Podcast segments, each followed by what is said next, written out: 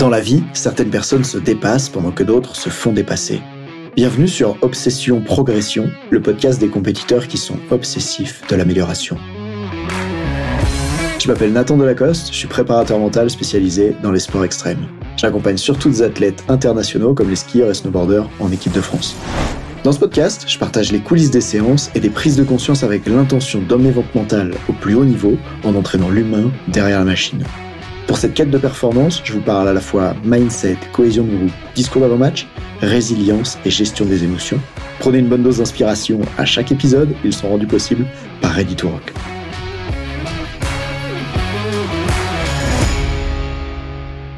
Pourquoi on a l'impression de toujours en vouloir plus? Si t'as l'impression que parfois, alors que tu as atteint des objectifs, alors que ton niveau est supérieur à avant, tu ressens encore une insatisfaction et tu dis mais bon sang, c'est pas normal de me sentir comme ça alors que avant, j'avais moins que ça et je me sentais trop content quand juste je commençais à atteindre ça. Aujourd'hui, j'en suis à ce niveau-là, j'en suis à ce niveau supérieur et pourtant je suis encore insatisfait. Qu'est-ce qui se passe? Alors écoute bien ce podcast puisque j'aurais te parler d'une séance que j'ai eue hier avec un athlète, un athlète en escrime euh, qui s'appelle Benoît pour l'anonymat et ce qu'il me dit, Benoît, tu vois, quand il se connecte, il me parle de sa compétition qui avait lieu ce week-end. Et il me dit, Nathan, euh, ça me va pas du tout. Parce que avant, quand je perdais des matchs, j'étais en colère contre moi. Avant, quand je perdais des matchs, j'avais la rage, j'avais la haine, ça m'allait pas du tout. Et puis maintenant, euh, là, regarde, ce week-end, j'ai perdu. Et euh, je trouve que je suis passé trop rapidement à autre chose. Ce week-end, j'ai perdu et euh, ça m'a même pas mis en colère. Ça m'a même pas énervé contre moi. Du coup, je me dis que c'est pas bien ce que je fais je me dis que j'ai perdu mon état d'esprit de compétiteur, que j'ai plus la grinta à l'intérieur, que j'ai plus cette, cette hargne. Et c'est intéressant de remarquer que ce qui se passe à cet endroit-là pour Benoît, c'est qu'il se juge sur le fait que quand il perd, il s'en veut pas. D'ailleurs, ça me rappelle euh, ce skieur que j'accompagne en équipe de France de ski alpin, qui me disait qu'il est, il est super triste que quand toute son équipe en équipe de France de ski alpin fait une mauvaise compétition, donc la compète a lieu le matin, ils arrivent à midi pour manger au restaurant avec les coachs, et lui, il considère que son job en tant qu'athlète, c'est de passer rapidement à autre chose pour pouvoir se projeter sur la compète du lendemain, faire un meilleur entraînement, faire de meilleures compétitions. Bref, être résilient, en fait, rebondir rapidement. Et il me dit, mais ça, on peut pas le faire parce que quand on va au repas avec les coachs à midi, si les coachs, ils nous voient sourire, s'ils nous voient plaisanter, alors ils vont penser que c'est pas important pour nous, le fait qu'on ait eu des mauvaises performances le matin, ils vont nous dire qu'on n'est pas impliqué et que ça compte pas vraiment pour nous. Et tu vois qu'à ce moment-là, sa peur d'être jugé par rapport à ça l'empêche d'avoir les comportements qui l'aident à rebondir le plus rapidement possible. Donc dans le monde du sport, j'ai l'impression que certains se donnent ce poids autour de si c'est vraiment important pour moi, il faut absolument que ça soit douloureux quand j'ai pas ce que je veux. Sinon, ça veut dire que c'était pas vraiment important pour moi. Et d'une certaine manière, on peut comprendre cet état d'esprit. Sauf que ce qui se passe avec ce jeune, avec Benoît, c'est que quand je l'ai rencontré, il était tellement attaché au résultat.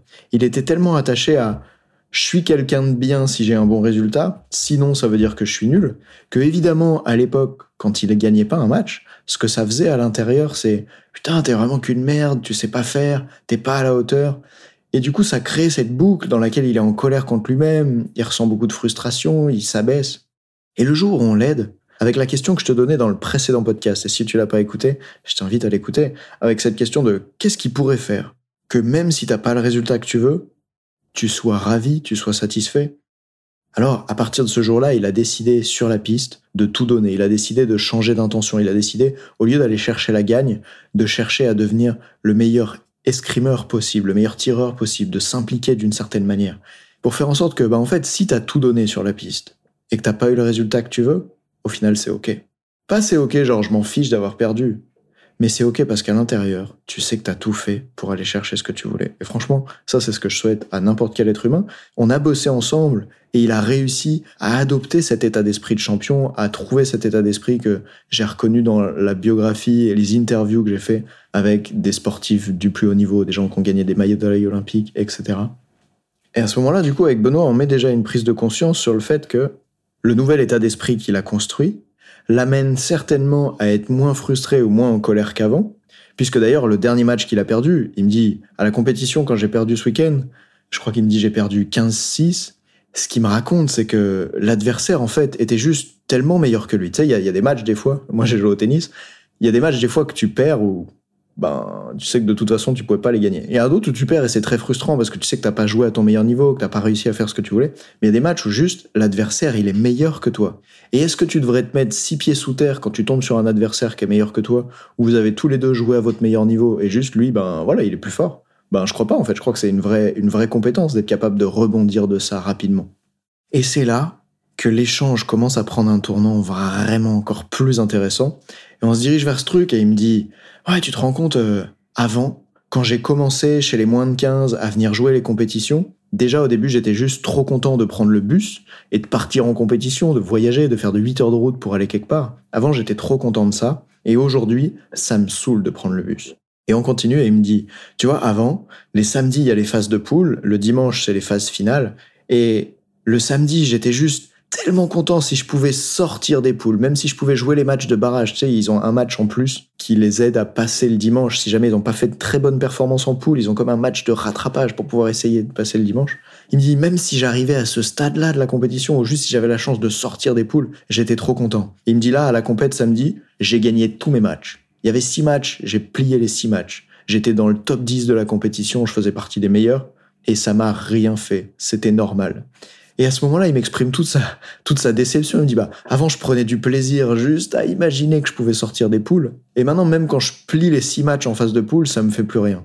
Et j'espère que tu peux voir les endroits de ta vie où il y a un accomplissement un jour qui te paraissait extraordinaire, qui t'a donné des sensations incroyables. Et puis un jour, en fait, ça te faisait plus rien. Et d'ailleurs, je crois que c'est pour ça que le monde du freestyle progresse tellement. Tu vois, la première fois que tu plaques un 180 en snowboard, en wakeboard, en trampoline ou dans n'importe quelle discipline, les sensations elles sont incroyables.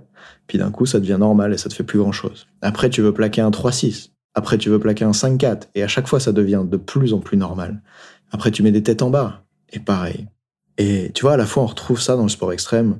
Et c'est un peu déstabilisant. Et en fait, ce dont j'aimerais te parler, c'est ce que j'ai parlé à ce jeune à ce moment-là, c'est d'une expérience personnelle que moi j'ai vécue qui, m'a beaucoup touché, tu vois. Parce que au moment où lui il me dit, bah je suis pas en colère contre moi, après avoir perdu le match et ça, ça me va pas, je me demande, tiens, mais en quoi est-ce que c'était utile à ce moment-là pour lui d'être en colère?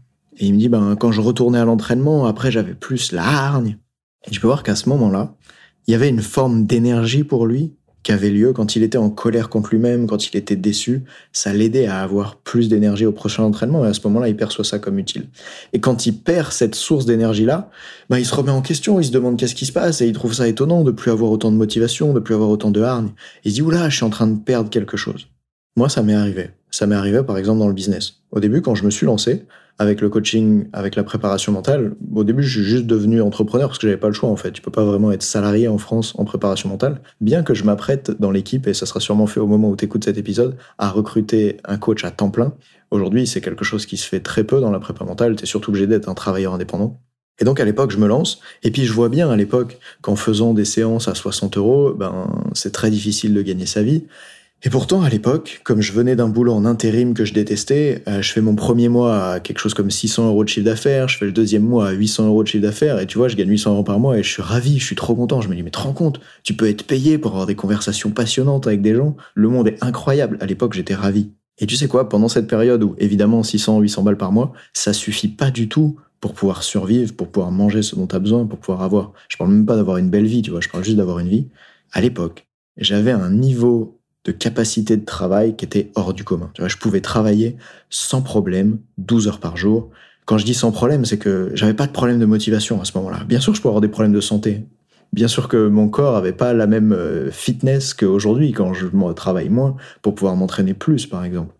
Bien sûr que mes relations sociales étaient différentes, parce que quand tu passes ta vie à travailler, c'est différent. Mais ce que je veux dire sans problème, c'est qu'à ce moment-là, j'avais aucun problème de motivation. Regarde peut-être toi et ton entourage, il y a tellement de gens qui sont incapables de travailler 7 jours sur 7, 10, 12 heures par jour. Et pour moi, à l'époque, c'était presque facile. Ce que je veux dire, c'est que c'était possible, j'avais aucun problème de motivation. Parce qu'en fait, quand t'es dos au mur et que t'as pas le choix, t'as cette forme d'énergie à l'intérieur. D'ailleurs, Sun Tzu, dans son livre L'art de la guerre, il explique que si tu attaques un village, il faut surtout pas encercler tout le village, sinon chaque personne à l'intérieur du village s'aperçoit qu'ils n'ont pas de solution de secours, ils peuvent pas s'enfuir, et à ce moment-là, ils se battent avec une énergie incroyable, ils se battent avec l'énergie du désespoir, qui fait qu'un homme peut avoir la force de quatre hommes, ou je sais plus combien. Et tu peux voir qu'à ce moment-là, quand j'étais dans ma vie où je manquais d'argent et j'en avais besoin pour faire décoller mon business, pour pouvoir bah, juste euh, manger, vivre la vie que je voulais, vivre, alors à ce moment-là, j'avais cette forme d'énergie du désespoir à l'intérieur de moi. J'étais capable de travailler beaucoup, à tel point que mes proches comprenaient pas comment je pouvais travailler 7 jours sur 7, comment j'ai pu ne pas prendre de vacances. En tout cas, en 3 ans, j'ai pris même pas 3 semaines de vacances. Donc je te laisse comparer ça. À ce moment-là, je peux reconnaître que j'avais une capacité de travail supérieure à la plupart des gens. Et puis ce qui s'est passé un jour, c'est que d'un coup, l'argent n'est devenu plus un problème pour moi. Tu vois, aujourd'hui, au moment où on se parle, ça fait plus d'un an que chaque mois, je gagne plus que ce dont j'ai besoin. ce que je veux dire, c'est que je m'achète pas des yachts, tu vois. Mais par rapport au, niveau de vie que j'ai, à ce que j'ai envie de pouvoir vivre, au matériel de, sport extrême que j'ai envie de m'acheter, aux activités que j'ai envie de faire et, à ma vie, en fait, à mon niveau de vie, tous les mois, je peux mettre des sous de côté. Tous les mois, je peux épargner ou investir. Bref, je gagne plus que ce dont j'ai besoin pour vivre. Et à partir du moment où ça, ça m'est arrivé, à partir du moment où j'ai eu suffisamment d'argent pour moi, il s'est passé un truc très étonnant que tu peux deviner, et à la fois pas étonnant du tout, en fait. Ce qui s'est passé, c'est que d'un coup, j'ai plus du tout eu l'énergie de travailler autant. D'un coup, j'avais même plus d'énergie pour travailler. Tu sais, avant ce projet de développer la préparation mentale, c'était extrêmement important pour moi. Et puis du jour où j'ai pu gagner suffisamment d'argent, d'un coup j'ai senti une baisse énorme de motivation. Et je me suis dit, mince, mais qu'est-ce qui se passe? Avant, tu étais capable de travailler de ouf. Tu avais cette énergie à l'intérieur de toi, c'était facile, il n'y avait même pas à être discipliné, tu étais juste naturellement motivé. Et d'un coup, il n'y a plus ça. Et ça fait remettre en question les choses, ça fait se demander, tiens, mais est-ce que finalement, est-ce que c'était vraiment important pour moi de faire ça? Évidemment, je me suis vite rendu compte que la prépa mentale, c'était pas un but illusoire, c'est vraiment quelque chose qui me passionne. Mais à ce moment-là, j'ai pu prendre des décisions et changer la façon dont je faisais les choses. Par exemple, certaines décisions que j'ai prises, ça a été d'arrêter de travailler avec certains types de clients. À partir de ce moment-là, j'ai décidé de ne plus faire du coaching pour tout le monde. J'ai essayé de faire du coaching seulement pour les compétiteurs. Et puis un peu plus loin, j'ai décidé de coacher uniquement des athlètes de niveau international et en équipe de France. Et maintenant, euh, c'est le seul type d'athlète que j'accepte d'accompagner. Il y a un coach dans mon équipe, si jamais vous écoutez ce podcast et que vous avez envie d'être accompagné par Reddit Rock, il y a un coach de mon équipe qui continue d'accompagner des gens d'un niveau plus faible en compétition, parce que c'est super important pour moi de contribuer au monde du sport. Mais moi, personnellement, Nathan Delacoste, je n'accompagne plus que des athlètes au niveau international et en équipe de France. Et en fait, ça m'a amené à rechoisir. Ça m'a amené à dire, ok, ben, avant, tu faisais tout et tu prenais tout parce qu'il fallait absolument que tu gagnes de l'argent. Et maintenant que tu es à ce niveau où tu gagnes suffisamment d'argent, boum, ça remet en question toutes tes motivations. Maintenant, tu vas faire quoi? Et j'ai dû faire le virage de dire, ok, ben, qu'est-ce qui me plaît le plus en fait? Qu'est-ce que j'ai vraiment envie de faire? Et ça a été bizarre cette période pendant laquelle j'avais moins de motivation. Un peu comme ce jeune qui est moins en colère et qui se dit, ah, il y a un problème. Mais à ce moment-là, est-ce que ce qu'on devrait faire, c'est que je sois à nouveau en difficulté financière pour pouvoir travailler 12 heures par jour? Ou est-ce que c'est de se demander, tiens, qu'est-ce qui m'inspire le plus et en fait d'aller chercher un carburant différent? Est-ce que tu sais que les avions et les Formule 1 n'ont pas le même carburant que ceux que nous on met dans la voiture? Et d'ailleurs, même euh, pour la voiture, tu vois, j'ai une Toyota GT86 et dans cette voiture-là, eh bien, quand tu passes du sans-plomb à l'éthanol, la voiture est naturellement plus puissante. Juste parce que tu changes la composition du carburant, elle est plus puissante. Parce que je te propose d'imaginer, c'est que il y a différents carburants qui peuvent faire avancer ton moteur. Et pour moi, à un moment donné, il y a eu l'énergie du désespoir. Il y a eu la peur de manquer d'argent qui faisait que j'étais capable de bosser 7 jours sur 7 sans prendre de vacances et d'envoyer ça pendant des années. Et puis un jour, ce carburant-là, il était plus disponible parce que j'avais atteint une autre situation. Et donc c'était le moment de le remplacer par, je crois, une autre forme de carburant. Pas de se dire, comment ce carburant d'avant, je pouvais le retrouver? Parce qu'en fait, il n'était pas très écologique. T'imagines quand tu travailles 7 jours sur 7, il y a d'autres problèmes dans ta vie que j'ai commencé à évoquer tout à l'heure, sur la santé, le sport, les relations sociales, etc. Et donc à ce moment-là, je veux aider deux choses à faire avec le jeune Benoît. Je veux l'aider à faire se rendre compte que la source de motivation qu'il avait avant, elle lui a été utile, et peut-être que c'est le moment de trouver une autre. Pourquoi? Parce que pour chaque source de motivation, tu payes le prix de cette source-là. Et ouais, quand lui, il se mettait en colère, ça lui permettait à l'entraînement d'avoir plus de motivation, plus de hargne. Mais qu'est-ce qui se passe quand ton niveau d'estime de toi est plus faible? Parce que tu t'autodétruis, tu te dis que t'es nul. Ben, quand t'arrives à la prochaine compétition, t'as une pression sur les épaules qui est celle de je dois prouver qui je suis, chaque résultat va déterminer comment je suis. Et c'est un peu le même prix que le carburant qu'on met dans nos voitures. Il y a un prix à payer, c'est qui pollue. Et quand tu fais du vélo, ben, ça pollue beaucoup moins. Donc certes, ça va moins vite, mais le prix à payer, tu vois, du point de vue de la pollution, est différent. Et ce que j'aurais que tu vois, c'est que chaque carburant que tu mets dans ton moteur, il a forcément un prix à payer. Et aujourd'hui, dans mon business, ben, il y a des prix que je suis prêt à payer et d'autres que je suis pas prêt à payer. C'est-à-dire que pour le même niveau d'argent que ce que je gagne tous les mois, il y a d'autres entrepreneurs qui seraient en mode oh, je manque encore d'argent parce que s'ils veulent vivre toutes leurs vacances dans des palaces et puis euh, partir en vacances sur des yachts et puis euh, faire des soirées avec du champagne à 500 balles sur la table plusieurs fois dans la soirée, évidemment, ils ont l'impression de manquer d'argent. Et à ce moment-là, ils pourraient remettre ce carburant du manque dans la machine. Mais il y a un prix à payer de ça. Moi, aujourd'hui, j'ai plus envie que ma santé paye le prix du développement de mon business. Donc ça, c'est la première idée que je voudrais te transmettre dans ce podcast. C'est c'est quoi le carburant que tu utilises, tu vois? Qu'est-ce qui est source de motivation chez toi? Qu'est-ce qui te donne cette flamme? Et c'est quoi le prix à payer qui est derrière ça? Et de remarquer que parfois, peut-être que t'as pas la quantité de motivation que tu voudrais, mais est-ce que tu es prêt à payer le prix de l'autre source de motivation que tu veux? Tu vois, je vois beaucoup de gens qui me disent Ah, moi j'aimerais bien mieux gagner ma vie, j'aimerais bien faire un travail qui me plaît plus, j'aimerais bien faire ce que je veux, j'aimerais bien X, mais qui sont pas du tout prêts à payer le prix d'avoir moins de temps libre, qui sont pas du tout prêts à payer le prix d'avoir des risques sur les épaules, d'avoir des responsabilités, de moins voir leurs amis, de moins passer de temps avec leur, leur couple. Et juste, bah, tu peux pas devenir champion olympique sans t'entraîner dur, je crois. Hein. Et de la même manière, il y a un prix que tu dois être prêt à payer pour pouvoir obtenir ce que tu veux. Entre guillemets, tout le monde a envie d'être riche, tout le monde a envie d'avoir le six-pack abs, tout le monde veut le summer body, mais qui est prêt à faire les efforts pour le devenir? Pas tout le monde. Et donc cette première idée, c'est de voir c'est quoi le type de carburant, quelle forme d'énergie donne à l'intérieur, et puis c'est quoi un peu les, les effets secondaires de ce carburant-là. Et puis on continue avec Benoît pour aller explorer cette idée de mais bon sang, pourquoi est-ce que avant, quand il gagnait quand il juste il pouvait sortir de la poule, c'était tellement agréable pour lui, ça lui faisait un plaisir énorme. Et puis maintenant, même quand il strike, même quand il gagne les six matchs de suite en poule, bon, ça lui fait plus rien, ça paraît normal. Et là, il faut qu'on parle un peu de comment ça fonctionne, le cerveau, tout simplement. Peut-être que ce sujet, cette partie-là du podcast va être très discutée. Il y a des gens qui seront pas d'accord avec moi et c'est ok. Je vais juste vous donner mon point de vue là-dessus pour que vous compreniez pourquoi on peut juste pas se satisfaire de ce qu'on a déjà. D'ailleurs, il y a un auteur qui dit que le domaine de vie dans lequel tu veux progresser, tu dois choisir d'être insatisfait dans ce domaine-là pour pouvoir le faire progresser. Il se passe des trucs étonnants. Par exemple, il y a des études scientifiques qui ont montré que quand on fait faire un bain froid à des gens, on les plonge dans une eau à moins de 5 degrés, on leur demande de rester dedans. Il se passe un truc étonnant, c'est qu'au moment où ils sortent de l'eau, c'est douloureux, 5 hein, degrés, au moment où ils sortent de l'eau, alors ils ont naturellement de la dopamine dans le cerveau. Ils ont naturellement l'hormone du plaisir dans le cerveau. Pourtant, l'état, c'est quoi? Bah, ils sont juste dans une situation neutre. Ils sont à température ambiante. Mais c'est marrant de remarquer que si t'es à température ambiante après avoir été dans de l'eau froide, boum, ça déclenche du plaisir dans ton cerveau. Alors que si t'es à température ambiante après rien du tout, après une journée à température ambiante, ça ne déclenche rien dans ton cerveau. Pourquoi? Parce que le cerveau, il perçoit les choses par contraste. Si avant ça a été extrêmement douloureux et que tu sors de l'eau et que t'es à température ambiante, d'un coup c'est presque du plaisir en fait pour le cerveau de plus avoir cette douleur-là, puisqu'il perçoit les choses par contraste. Et c'est pour ça que, bah, comme la situation avant elle était dure et d'un coup elle est mieux, ça, ça fait du bien. Mais ça fait pas du bien longtemps d'être à température ambiante. Ça fait du bien dans les quelques secondes, minutes ou heures qui suivent ce bain froid. Et de la même manière pour ce jeune, avant pour lui, c'était impossible de sortir des poules, il n'avait pas le niveau.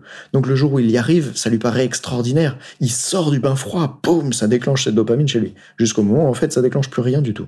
Pourquoi je pense que ça c'est très humain? Imagine, il y a quelques dizaines de milliers d'années, vous et moi, nos ancêtres, ils étaient dans la nature et ils devaient, juste pour survivre, leur activité quotidienne, c'était de chasser, c'était de trouver à manger, c'était de trouver un abri. Ils étaient obligés de faire ça, ils n'avaient pas le choix. Il fallait survivre. Leurs activités quotidiennes, c'était comment je fais juste pour survivre en fait. Et puis un jour, il y en a un qui a eu la bonne idée de dire Eh, mais en fait, les bêtes, plutôt que de leur courir après, de les chasser, c'est dangereux, il faut parcourir des kilomètres pour les trouver. Et si on les élevait? On les élevait, on les fait grandir, on les tue, on les mange, parfait. Voire même euh, les œufs, ça fait des poules, on peut manger les œufs, nickel. Alors à ce moment-là, qu'est-ce qu'ils auraient pu faire? Bah, Ils auraient juste pu vivre leur vie où ils ont beaucoup plus de temps libre, ils ont beaucoup moins d'efforts à faire, puisqu'ils ont plus besoin de faire tous ces efforts pour chasser les bêtes. Et pourtant, ben, ils ont commencé à faire d'autres choses. Probablement qu'ils ont commencé à faire de l'art, à écrire dans les grottes, tu sais. Mais surtout, si on regarde au-delà de ça plus tard, il y en a qui se sont dit Ah bah, c'est bon, on a moins besoin de travailler, mais ils n'ont pas du tout décidé de moins travailler. Ils se sont dit Tiens, bah, je vais utiliser mon cerveau pour aller construire une machine. Et tu crois que les premiers qui ont inventé les machines pour les agriculteurs, tu crois qu'ils ont travaillé beaucoup moins que s'ils étaient dans les champs? Je crois pas, ça devait être un travail de cerveau incroyable d'aller développer ces machines-là. Et donc ensuite, il y a eu ces machines qui ont permis de récolter les champs ou de nourrir les animaux plus rapidement, etc. Et après ça, ben, l'être humain, il aurait pu se reposer et prendre plus de temps libre. Et pourtant, il ne l'a pas fait. Il s'est demandé comment il pouvait aller sur la Lune. Il s'est demandé comment il pouvait connecter chaque être humain de la planète avec une technologie qui s'appelle Internet. Ce que je veux dire, c'est que si on regarde la trajectoire de l'être humain depuis qu'il est sur la planète, je crois qu'il y a une chose qui est commune à chaque fois, c'est la croissance. C'est le fait de se développer, c'est le fait de ne pas rester dans sa condition initiale, ne pas se satisfaire de ce qui est déjà, c'est cette envie d'aller toujours plus loin, de se dépasser, d'inventer plus, de progresser plus, de devenir plus. Et du coup, soit tu peux être en mode ah mais c'est pas bien du tout hein, euh, pourquoi les gens ils veulent toujours plus d'argent pourquoi les gens ils veulent toujours plus être en forme pourquoi on veut toujours plus? Et je comprends hein, qu'on puisse se dire mais pourquoi on peut pas juste se satisfaire de ce qu'on a? Et on pourrait poursuivre ça. Aujourd'hui mon point de vue par rapport à ça c'est que bah quand j'ai commencé à faire du snowboard à 14 ans j'étais juste content de savoir faire des virages et un jour ben, j'avais envie de plus pour avoir des sensations et d'ailleurs l'autre fois je me faisais coacher là-dessus puisque tu sais je te parlais de ma problématique business et ce qui s'est passé, c'est que je suis allé faire un séminaire de, coaching où on se retrouvait entre préparateurs mentaux à Lyon, au Stade Gerland. Et dans ce moment-là, avec un confrère, salut euh, Raphaël Oma d'ailleurs, si tu m'écoutes, dans cette journée-là, il se passe un truc intéressant. Il y a un gars qui dit Ok, ben, on est en septembre et je viens de me lancer dans la préparation mentale. Et à ce moment-là, je me suis dit, ah, moi aussi, on est en septembre, je viens de me lancer, sauf que c'était il y a quatre ans. Et d'un coup, ça m'a fait un énorme flashback sur ma situation. J'ai pris conscience que il avait les mêmes problèmes que moi il y a 4 ans. Il n'arrivait pas à générer des revenus, il n'arrivait pas à trouver des clients. Et ça m'a rappelé qu'à l'époque, quand je gagnais 800 euros par mois, j'étais trop content. Je me disais, waouh, c'est génial. Plus tard, si je fais pas, à l'époque où je me suis fait coacher là-dessus, il y a des mois, si je faisais pas au moins 10 000 par mois, je me disais, ah Nathan, là, pas terrible, t'as pas fait un bon mois. Et à ce moment-là, je me disais, mais quand même, c'est bizarre. Comment c'est possible qu'avant, tu pouvais être content avec 800 euros par mois? Et comment c'est possible que maintenant, si tu fais pas 10 000, tu t'en veux, tu rejettes, tu te trouves nul? C'est étonnant quand même. Alors ça ramène à ce truc de pourquoi on veut toujours plus. Et quand je me suis fait coacher là-dessus, il m'a vraiment aidé le, formateur quand il m'a dit tiens mais qui m'a pris l'exemple du snowboard en fait et qui m'a aidé à voir que en snowboard une fois que j'avais atteint un certain niveau, tout ce dont j'avais envie, c'était d'aller au niveau supérieur. Parce que je crois que fondamentalement, à l'intérieur de l'être humain, on est comme ça, on a envie d'aller au niveau supérieur.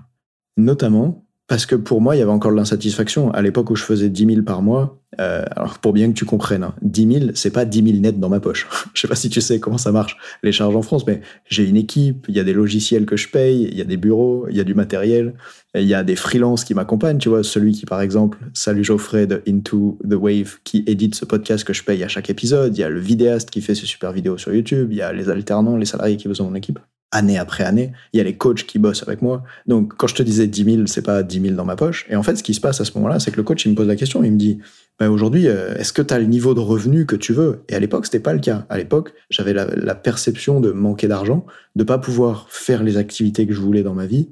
Et ce qui s'est passé d'intéressant, c'est que depuis que je gagne plus que ce dont j'ai besoin, eh ben, je ressens beaucoup moins de frustration. Si je fais pas un certain niveau de chiffre d'affaires, ben, je ressens beaucoup moins de frustration parce que j'ai les moyens de faire ce que je veux de toute manière. Tu vois ce que je veux dire? Je suis pas dans cette démarche de bon bah maintenant il faut que je passe à 50 000 puis après à 100 000 tu vois je sais qu'à un certain stade probablement ça va s'arrêter parce que ça sera plus aussi important pour moi et en même temps je peux voir qu'à l'époque quand 1000 euros par mois ça me paraissait extraordinaire je me suis dit mais te rends compte si avec la prépa mentale tu peux gagner 1500 euros par mois ça serait génial tu peux vivre de ton activité aujourd'hui c'est plus du tout un niveau qui me convient parce que j'ai envie d'une vie plus grande que ça j'ai envie d'être dans un appartement qui me plaît de pouvoir financer du sport extrême de pouvoir parfois voyager et, du coup, ben, mes ambitions changent. Et je crois qu'on est comme ça en tant qu'être humain, en fait. Qu'à l'époque, euh, ben, c'est cool. On n'avait plus besoin d'aller chasser du bétail. Mais un jour, il y a un gars qui s'est dit Et si on pouvait jouer au foot? Et si on pouvait faire de l'art? Et si on pouvait être connecté à des gens qui sont importants pour nous? Et là, on a commencé à développer des choses. Et du coup, ce que j'aimerais que tu vois, c'est que peut-être que c'est juste normal, en fait, de pas se satisfaire là où on est. Et que c'est OK. Que ça fait partie du fait d'être humain. Et que c'est grâce à ça qu'à l'intérieur de nous, quelque chose nous pousse à nous développer. D'ailleurs, une des choses que je crois, c'est que si toi, tu choisis pas quel challenge tu veux faire face, alors la vie va t'amener des challenges auxquels tu n'as pas envie de faire face. Mon point de vue aujourd'hui par rapport à ça, c'est que dans tous les cas, tu vas rencontrer des difficultés. Je crois pas à une vie dans laquelle tu n'auras pas de problème, tu n'auras pas de difficultés, tu n'auras pas de douleur, tout est facile. Je crois pas à ça. Par contre, ce que je crois, c'est que dans tous les cas, tu vas avoir des problèmes et que tu n'as qu'une seule liberté, c'est de choisir à quel type de problème tu veux faire face. Et d'ailleurs, c'est une idée qui est super aidante pour les athlètes, parce que souvent, quand ils ont la peur de l'échec, ils vont choisir de ne pas oser faire des choses nouvelles, par exemple, de ne pas prendre le tir, de ne pas oser faire une passe qui pourrait faire avancer le jeu, parce qu'ils ont peur d'échouer. Et à ce moment-là, une question à se poser, c'est à quel type de problème est-ce que tu as envie de faire face? Est-ce que tu veux faire face aujourd'hui au regard des autres quand tu vas échouer ta passe, quand tu vas échouer ton tir? Ou est-ce que tu veux faire face dans deux ans? Au regard du sélectionneur de l'équipe de France, qui va pas te sélectionner, parce que comme t'as pas tiré et pas fait de passe pendant deux ans parce que tu avais peur d'être moqué par les autres de ton équipe, alors t'as jamais développé les compétences dont tu avais besoin. Pour ceux qui veulent en savoir plus là-dessus, j'ai créé une super vidéo sur YouTube qui s'appelle Comment finir avec la peur de rater en sport collectif. Je parle de l'accompagnement qu'il y a eu avec un jeune hockeyeur. Et à ce moment-là, tu vois, ce que je veux dire, c'est que dans tous les cas, tu vas avoir des problèmes. Soit tu vas avoir le problème maintenant de faire face au ridicule, de faire face au fait de perdre, de faire face au fait d'échouer quelque chose, soit tu vas faire face plus tard à un autre problème, probablement un problème plus grand. Si aujourd'hui tu es gymnaste et que tu n'apprends pas à faire des figures du niveau supérieur, ben c'est bien, hein, tu es confortable, tu rates rien. Mais dans quelques années, ton activité va juste s'arrêter parce que tu seras plus à la hauteur. Et c'est pour ça que, en tant que coach mental aussi, ben je continue de développer mes compétences. Parce que il y a dix ans, probablement qu'il n'y avait pas besoin de beaucoup de compétences en tant que coach mental. À l'époque, euh, personne faisait ça, donc il suffit que tu t'intéresses à l'autre, tu poses des questions et tu l'écoutes. Rien que ça, ça pouvait aider la personne à progresser. Mais j'espère que dans 10 ans, les coachs mentaux, ils auront des compétences de dingue qui vont être capables de faire faire plus que juste des outils de visualisation et de respiration aux gens, qui vont être capables de les aider à transformer en profondeur les problèmes qu'ils ont dans leur vie et à le faire vite. Et je crois que tout ça, ben, ça demande à ce qu'on progresse.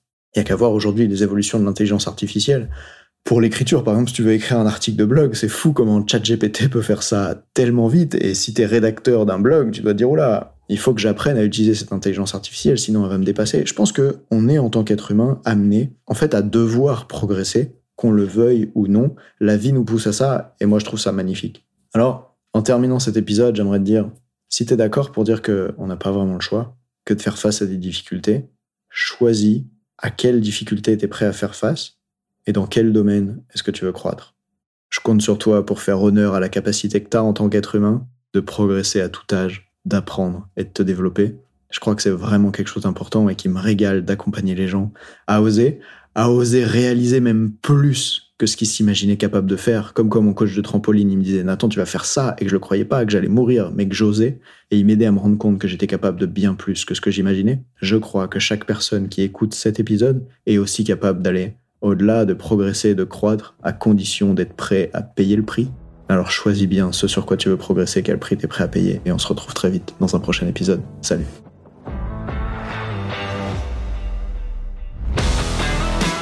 On dit souvent que le mental c'est 70% de la performance à haut niveau, pourtant rares sont ceux qui l'entraînent au moins 10% du temps. En écoutant jusqu'ici, t'as donné à la dimension mentale un peu plus de la place qu'elle mérite chaque semaine. Bien joué. Ma mission audacieuse, c'est d'aider le monde du sport à se transformer en profondeur et je veux faire en sorte que plus aucun coach ne passe à côté de la psychologie de ses athlètes. C'est pour accomplir ça que je crée une tonne de vidéos sur YouTube et des épisodes comme celui que tu viens d'écouter. Alors, je vais pas te demander d'inscrire de force tes amis au podcast et en même temps, si tu peux en parler à quelqu'un qui va l'adorer, quelqu'un qui ça serait utile, ta recommandation elle signifie beaucoup pour moi. Si chaque auditeur en parle juste à deux autres, l'année prochaine, on sera des milliers de fois plus nombreux avec l'obsession progression. Salut